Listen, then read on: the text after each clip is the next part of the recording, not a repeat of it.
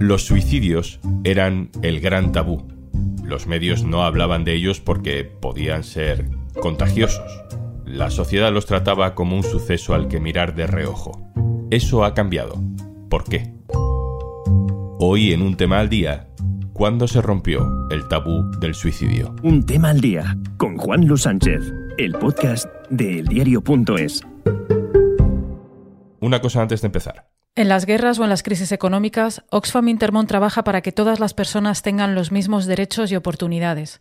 Contigo podemos hacer que la igualdad sea el futuro. Entra en oxfamintermon.org. A los periodistas nos enseñaron en la facultad y en las primeras redacciones donde trabajamos que de los suicidios no se habla. Que hablar de suicidios puede promover los suicidios. El efecto contagio, se dice.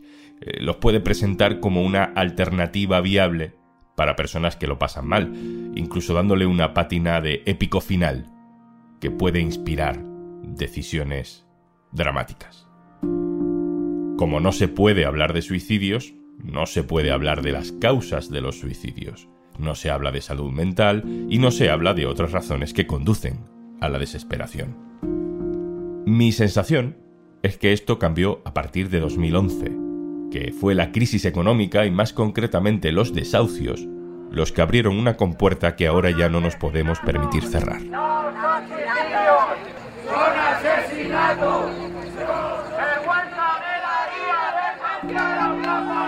Fundamos el diario.es en septiembre de 2012. El 25 de octubre de ese mismo año publicamos por primera vez que una persona se había suicidado. Se llamaba José Miguel.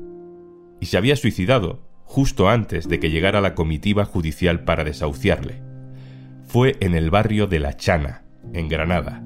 Aquella noticia la escribió para el diario.es en Andalucía Miguel Ángel Ortega Lucas. Bueno, yo la verdad es que como periodista lo recuerdo como un día especial y sobre todo especialmente intenso. Era la primera vez que yo cubría en prensa un caso como este de suicidio, ¿no? Y lo que sí tengo claro es que pocas veces me he enfrentado con una situación que reclamara tanta atención, ¿no? En el sentido de que por muchas cuestiones personales, individuales, colectivas, comunales, sociales, la cuestión del suicidio ya entonces era algo que debía mirarse mucho más de lo que se miraba, hasta que se puso efectivamente un poco más en boga por la cuestión de la relación de los suicidios con los desahucios, pero hasta ese momento la verdad es que era algo extraordinario. ¿Qué había empezado a cambiar con la crisis económica? Le he preguntado a Manuel Jesús Martínez López, psicólogo clínico del Hospital Virgen del Rocío de Sevilla, que nos manda este audio. Cuando las personas se ven en una situación de desamparo en donde no tienen los recursos económicos mínimos para subsistir y donde no tienen un lugar para vivir, pues lógicamente la desesperación es mucho mayor y el riesgo de tener ideación suicida y producirse un suicidio mucho mayor. ¿no? Cuando existen mecanismos en el entorno de la persona y de la familia, ¿no? de otros familiares, de amistades o de vecinos que pueden proporcionarle el amparo que están necesitando o cuando hay recursos institucionales que le ayudan a sobrellevar una situación como esa, pues lógicamente el riesgo disminuye. En el 2012, en donde se produjo una crisis económica generalizada, el número de suicidios fueron 3.539 y el año anterior, en el 2011, fueron 3.180. En el 2010 tenemos 3.158 suicidios y en el 2011 3.180. Es decir, que la diferencia es sustancialmente mayor en los años en los que se ha producido situaciones de crisis económica, ya la que se produjo con la burbuja inmobiliaria del 2012 y en el 2020 la que se ha producido con la pandemia. El 15M, la plataforma de afectados por la hipoteca, la tensión política en redes sociales, en 2012 España quería hablar de las consecuencias de la crisis y de pronto los suicidios eran consecuencia directa de algo tan político, tan mediático como los desahucios. Una vez que la causa del suicidio es política, los medios de comunicación ya tienen más difícil no hablar del tema. Muchos medios, sobre todo los periódicos más tradicionales, se resistieron a publicar o a darle importancia a aquella noticia del barrio de la Chana en Granada. El tema era incómodo por dos razones, por el tabú del suicidio y por las implicaciones para los bancos, que eran los principales financiadores o directamente propietarios de parte de la prensa escrita. Pero tan solo dos semanas después de ese caso de Granada, pasó esto. Eran las 9 y 20 de la mañana. La comitiva judicial llegaba al número 11 de la calle Artes y Oficios de Baracaldo para ejecutar un desahucio en el cuarto piso. Pero cuando se encontraban en el portal, la propietaria del inmueble se ha lanzado al vacío desde la ventana de ese cuarto piso. Ha muerto en el acto. Se trata de Amaya Egaña, una mujer de 53 años. Su marido. Aquel suicidio de Baracaldo sí que rompió todos los tabúes mediáticos. En parte porque aquella mujer de 53 años, Amaya Egaña, había sido concejala del Partido Socialista en Baracaldo. Varios políticos, como Pachi López, se mostraron muy afectados por esta muerte y pidieron medidas urgentes contra los desahucios. La portavoz del gobierno vasco dijo esto aquel día. Y ese es el drama al que estamos asistiendo, ese es el sufrimiento de la, de la gente, ¿no? Creo que tenemos que solicitar moratorias, moratorias que paralicen estas situaciones y que mientras se aproveche también para tratar de llevar con éxito las mediaciones. Y aquello fue el principio. A partir de ahí, los suicidios por causa de desahucio ya no fueron tan tabú como antes. Quiero saber cuáles son las sensaciones de mi compañera Natalia Quientaroli, que era entonces y sigue siendo hoy responsable de esa información social en el diario.es. Hola Natalia. Hola, ¿qué tal? ¿Cuándo crees que empezamos a dejar atrás esa norma de no informar sobre este tema? Creo que hay un punto en el que el cambio es más internacional, ¿no? O sea, que tiene que ver también con una cosa un poco más general y no tan local de España, y es que hay un cambio en el paradigma de la comunicación con la digitalización de la información, las redes sociales, los medios de comunicación, dejamos de tener el monopolio de la información. Entonces, esta regla de no hablar de ciertas cosas tenía sentido cuando lo que nosotros, los medios, contábamos era lo que se sabía y de lo que se hablaba. Cuando el tema ya está en la conversación social, nosotros no tenemos el control, sino que nuestra función, digamos, nuestra misión es ponerle a eso un contexto, aportar información veraz. No podemos controlar lo que se dice ni de lo que se habla, sino que tenemos que poner nuestro oficio un poco para explicar y para ahondar en las razones y ponerles contexto y, brindar la información que podamos alrededor de eso. Natalia, recuerdo algunos debates contigo, con otros compañeros en la redacción de aquellos primeros meses del diario.es, sobre cómo no dejar de publicar estas noticias y a la vez, pues, teniendo el miedo de estar pisando en terreno delicado. Recuerdo que hubo muchos debates sobre cómo teníamos que cubrir el tema de los desahucios y, cómo teníamos que trasladar esa información. En ese momento en el diario éramos pocas personas, pero estábamos los que veníamos de medios más tradicionales, de medios de papel y que llevábamos ya tiempo trabajando y otra gente mucho más joven y el acercamiento que teníamos a la información era un poco distinto, quizás nosotros un poco más conservador y tal. Entonces, había como una necesidad de inmediatez en transmitir esta información porque las cosas iban pasando, porque lo veíamos en Twitter y la gente lo comentaba y demás, y éramos un medio digital nativo y teníamos que responder a eso. Y otros decíamos, bueno, a ver, tomémonoslo con un poco de calma, comprobemos, llamemos, hagamos un poco más de trabajo antes de lanzarnos a, a contar las cosas, ¿no? Porque eran cosas muy graves. Y con este tema de los suicidios, creo que hubo también algunas conversaciones sobre venga, venga, pero vamos a ver si alguien toma esta decisión, es una cosa como muy drástica, ¿no? Entonces sepamos un poco más antes de contarlo y antes de atribuirlo específicamente al tema del desahucio, intentemos averiguar un poco más.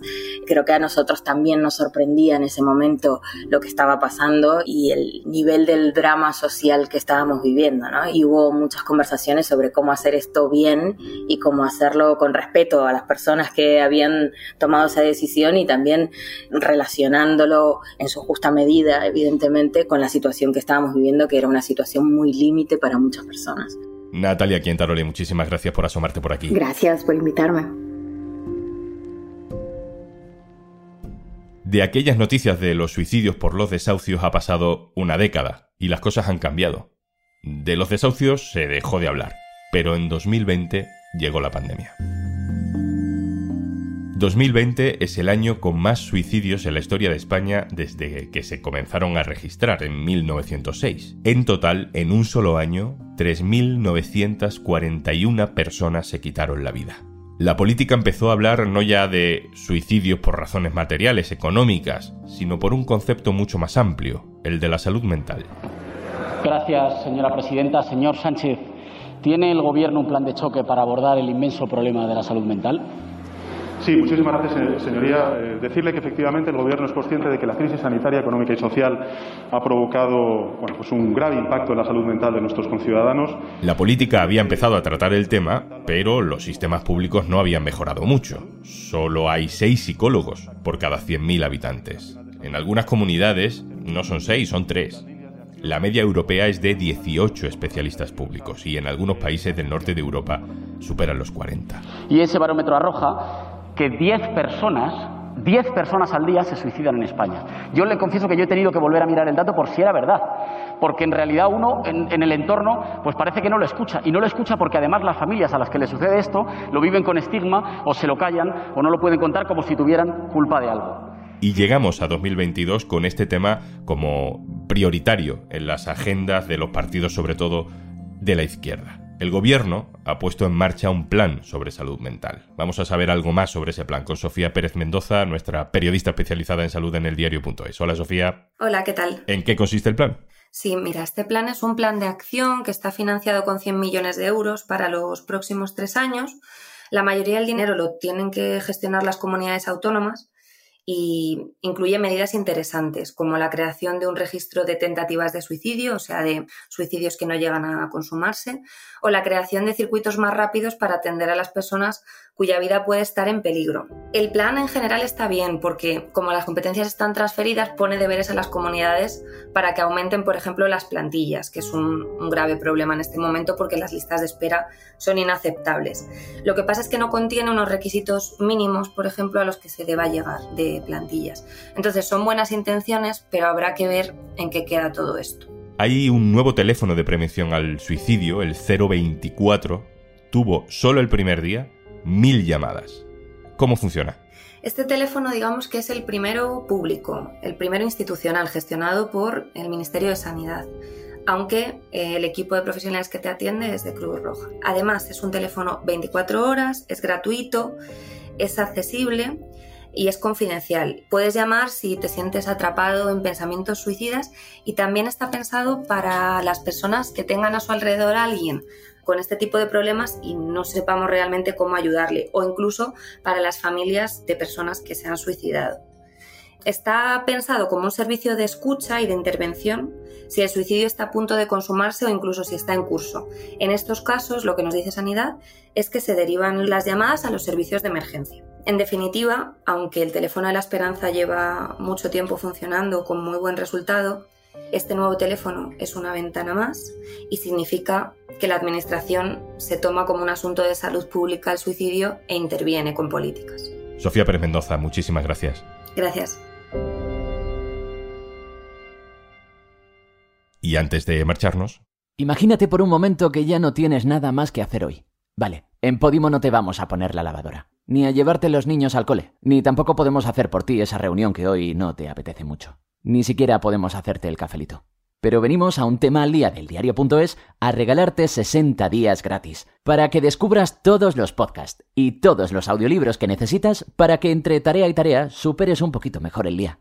Entra en podimo.es barra al día y prepárate, porque te van a faltar horas para estar al día de todo el contenido disponible en Podimo. Esto es Un Tema al Día, el podcast del diario.es. Te puedes suscribir también a nuestro boletín. Encontrarás el enlace en la descripción de este episodio. Este podcast lo producen Carmen Ibáñez, Marco García Santonja e Izaskun Pérez. El montaje es de Pedro Godoy. Yo soy Juan Luis Sánchez. Mañana, otro tema.